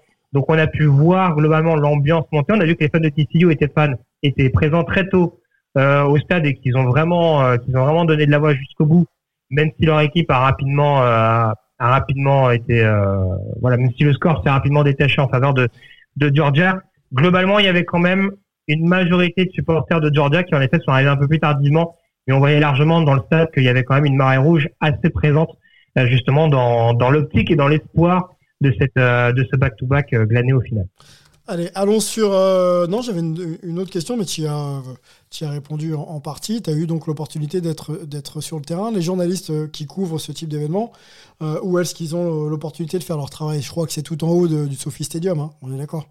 Oui, tout à fait. On était dans la, on était dans la press box, qui doit être au septième étage à peu près de, de l'enceinte. Euh, sachant qu'on se baladait un peu, alors un coup dans la press box, mais du coup la press box qui est pas forcément toujours idéale en fonction des stades, parce qu'on n'a pas toujours, euh, on va dire que c'est, ça a l'avantage d'être assez bien insonorisé et du coup de permettre de, aux différents journalistes de pouvoir rédiger, on va dire plus ou moins dans un certain calme. Après, ça aide pas forcément à avoir un ressenti notamment de l'ambiance. Donc c'est vrai que notamment, notamment sur, notamment au début quand on est arrivé au stade, on se baladait un peu entre la press box et ce qu'ils appellent l'auxiliary. Donc c'est vraiment, euh, on, on va dire les les bureaux de journalistes qui sont assez proches des fans, mais du coup en extérieur. Ouais. Et du coup, ce qui permet également de pouvoir euh, d'avoir une, une impression un peu plus palpable euh, sur ce qui se passe justement à l'instant T, sur comment réagissent tel ou tel fan. Et, euh, et encore une fois, voilà, c'était pas forcément hyper évident par rapport à ça. Après, je vais pas me plaindre du tout, ou bien au contraire. Mais voilà, on, on a eu la chance aussi euh, de pouvoir accéder au, au terrain. Donc après, pour la cérémonie de, de remise du, des- du, trophée. Ouais. Et oui, on a vu quand même qu'il y avait une, une énorme ambiance avec vraiment les fans de Georgia qui étaient, euh, qui étaient présents au rendez-vous, qui étaient là aussi pour la belle histoire. Euh, on a vu que le score aidant pour Georgia, on a eu la possibilité de faire sortir des joueurs qui sont susceptibles de ne plus être là la saison prochaine. Ouais. Euh, je pense à Kelly Ringo et, et, Jalen, et Jalen Carter notamment en défense. Je pense aussi et bien entendu à Stetson Bennett, euh, le quarterback emblématique de cette attaque qui, euh, qui disputait son dernier match avec avec Georgia. Et voilà, tout le monde a vraiment euh, a vraiment participé à cette espèce de, de communion globale. Et c'était c'était c'était assez fou et, euh, et ça récompense globalement une belle saison de Georgia qui termine cette cette année invaincue. Et euh, c'est ce qui faisait un petit peu peur du côté de Georgia encore plus encore une fois notamment après cette demi-finale, euh, gagner vraiment sur le fil face à Wyoming. Oui, et puis derrière, peut-être de perdre euh, le match le plus important, euh, l'unique match, mais le match le plus important de, de leur saison. On va, euh, on va faire quelques minutes sur, sur le match, mais on va surtout rediriger nos, nos, euh, nos auditeurs vers euh, le podcast Ball, hein, qui, je pense, fera euh, un large débrief de, de l'événement. Euh, moi, je voudrais quand même qu'on revienne. euh, alors, on redonne le score à 65-7 au final. Euh, premier quart, euh, premier, oui, premier quart, pardon, c'est 17-7 pour Georgia. Le deuxième 21-0, troisième 14-0, quatrième 14-0, euh, 65-7. Bon, la performance de Georgia est pas à remettre en cause hein, quand on est largement dominateur comme ça. Euh, TCU, est-ce que de ce que tu as vu, TCU aurait pu faire mieux? Euh, Non, ok. Dans- en un sens, en un sens, oui.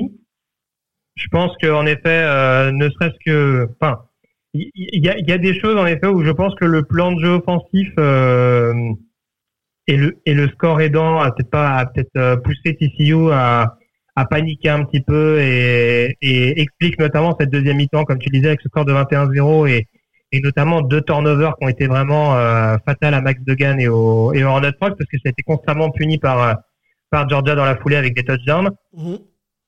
Défensivement, là aussi, première mi-temps, euh, sur speed drive, ils prennent cinq touchdowns et un field goal. Mhm. Donc c'est sûr que voilà, il y a, il y a, y a eu cette, euh, ces nombreuses difficultés, euh, une, une défense qui malgré un backfield défensif assez fourni, s'est quand même retrouvé un peu trop souvent sur des phases de, de man coverage en un contre un et euh, Georgia s'en est donné euh, s'en est donné à cœur joie en les exploitant à merveille en réussissant à les mettre en difficulté, notamment avec le le tight end Brock Bowers qui été vraiment insaisissable pour la défense de TCU et le receveur écarté là de Matt euh, qui finit également avec euh, avec deux touchdowns. Donc, donc vraiment, globalement, non seulement Stetson Bennett a eu du temps, mais en plus a réussi à trouver des, des, des, des cibles qui étaient systématiquement en, en avantage par rapport à leur vis-à-vis.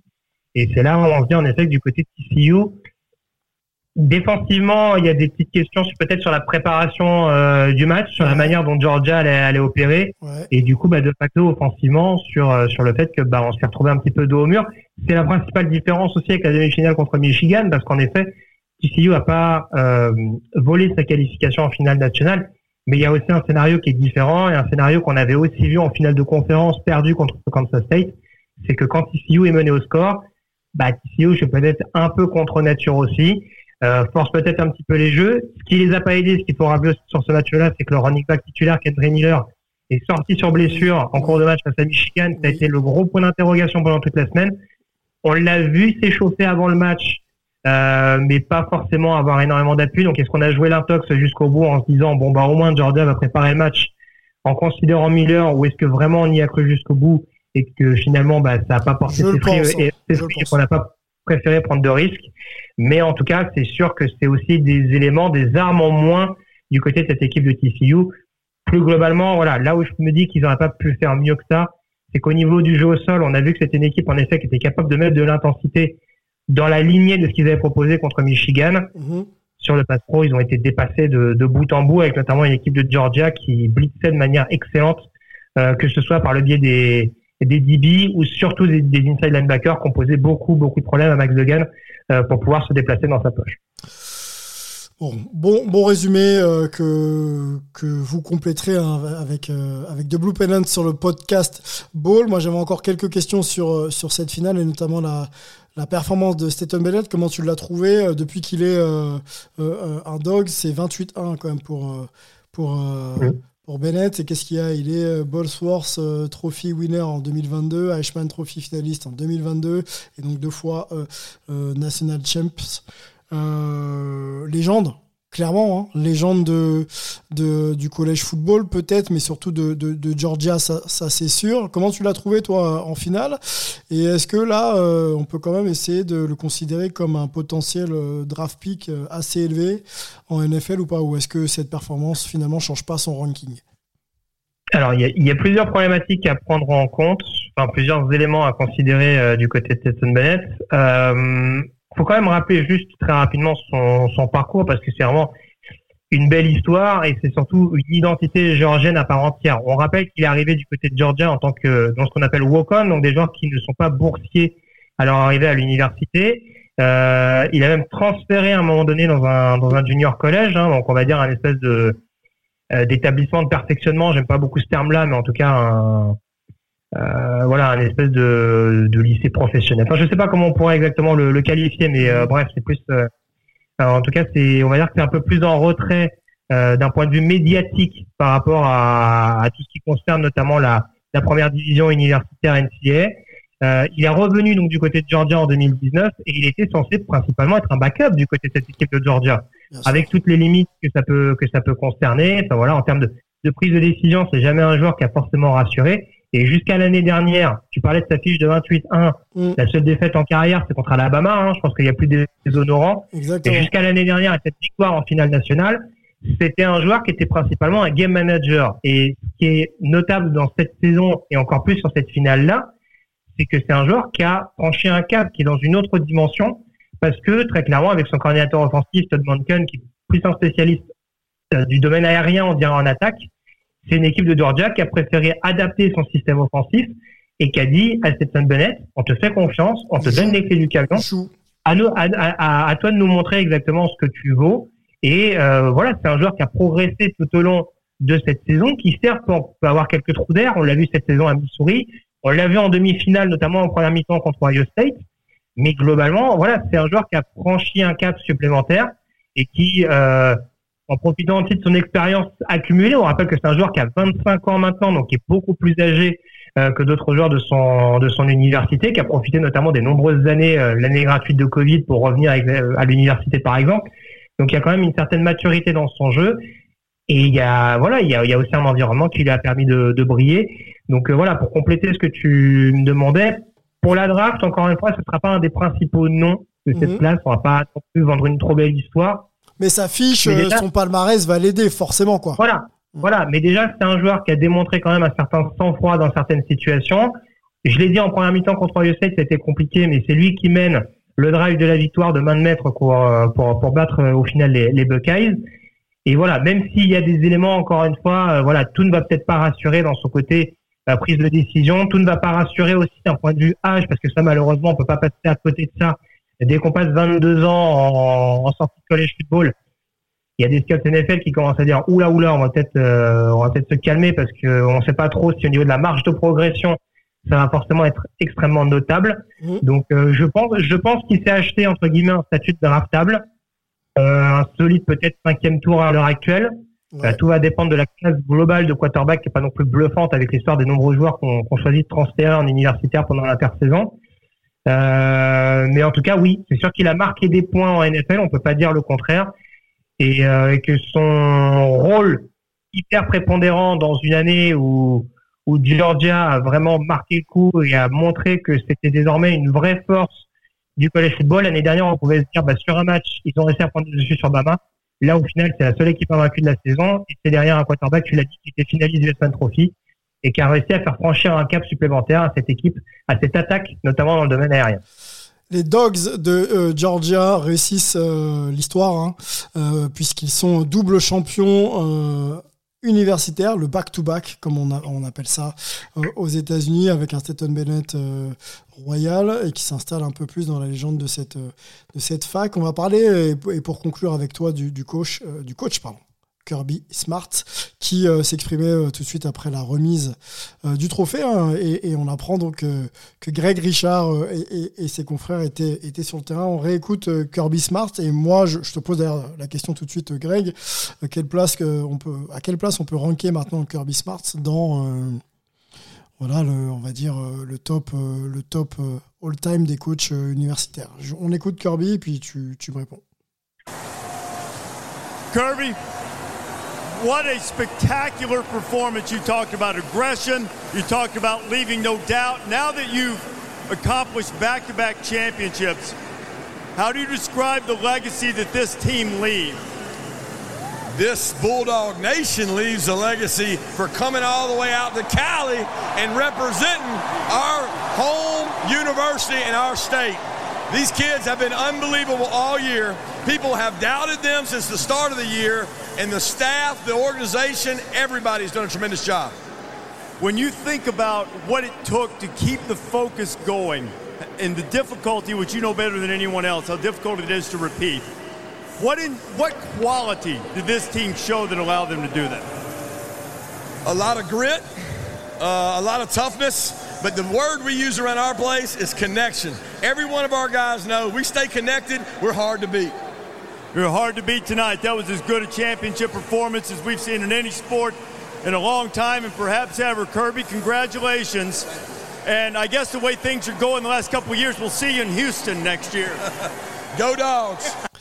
Go Dogs, euh, Kirby Smart qui euh, remercie euh, bien sûr euh, ses joueurs pour, pour leur implication. Euh, il va au-delà, hein, même la communauté euh, des Dogs, euh, l'État également est, remercié. Et bah, ce qui leur a permis hein, de revenir et surtout de s'affirmer comme, comme euh, le nouveau champion universitaire, en tout cas encore champion universitaire, c'est la connexion que les joueurs ont eue euh, entre eux.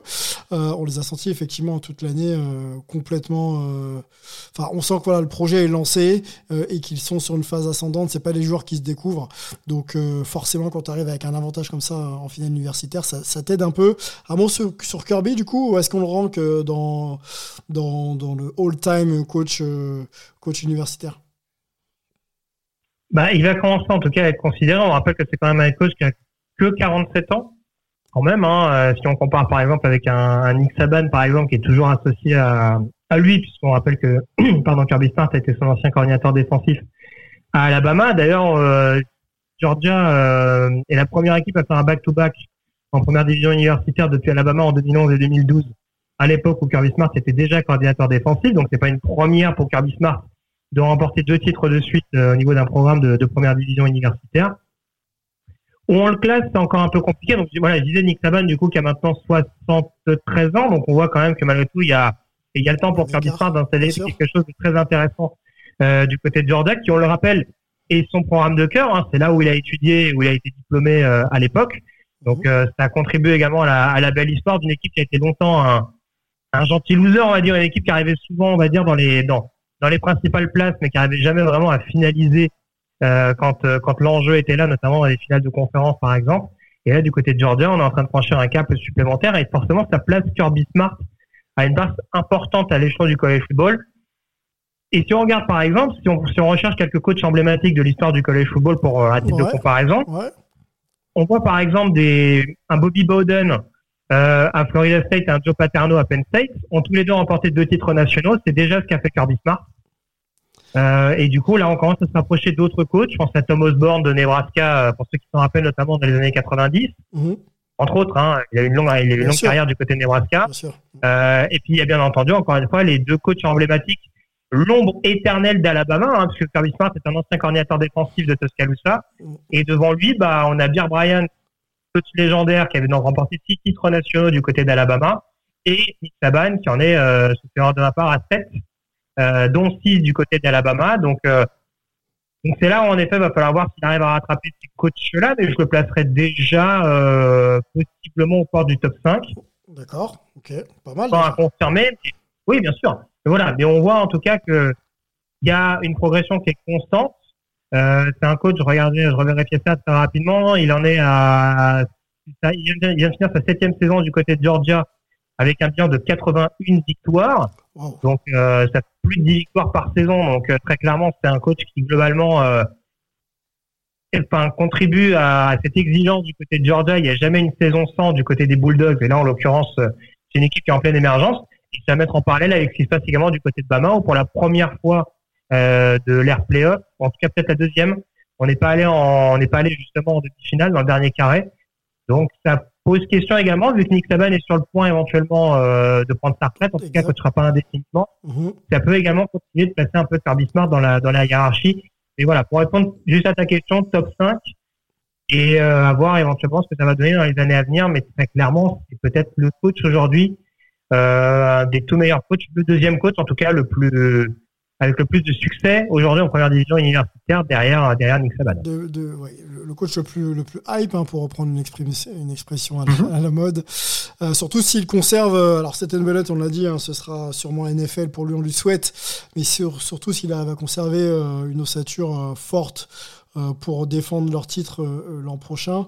Euh, voilà, ça peut être aussi une équipe qui est euh, voilà, favorite à sa propre succession. Le- les Dogs, ce serait quand même incroyable de faire euh, sweep it. Euh, je sais même pas si ça, ça a été fait dans l'histoire de.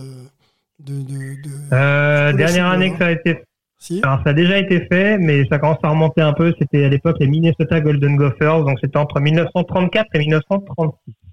D'accord, ok.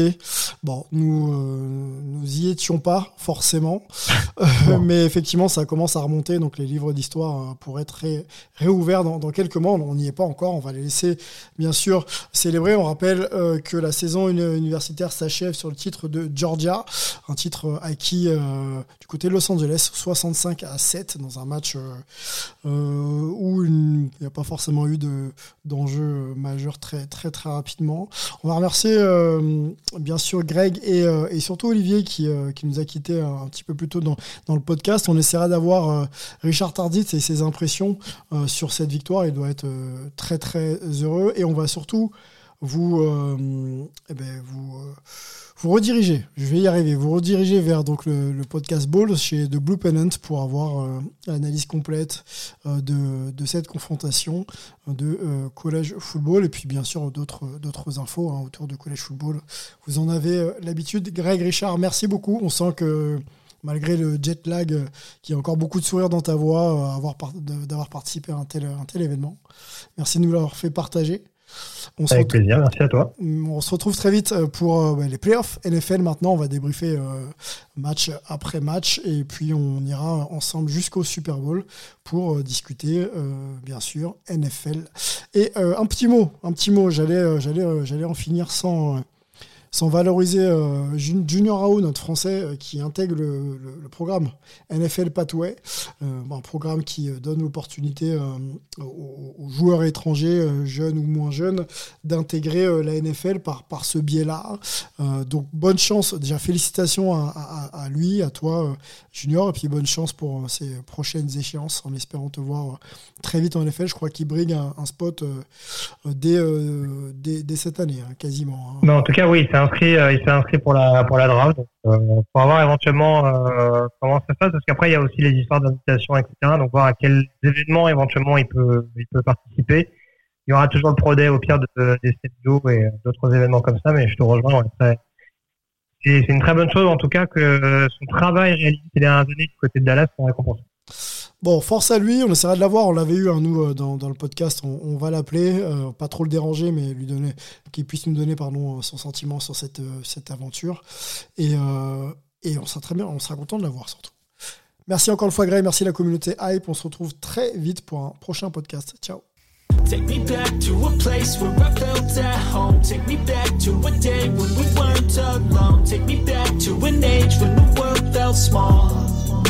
Way back before we blew it all. Take me back to a place where I felt at home. Take me back to a day when we weren't alone. Take me back to an age when the world felt small.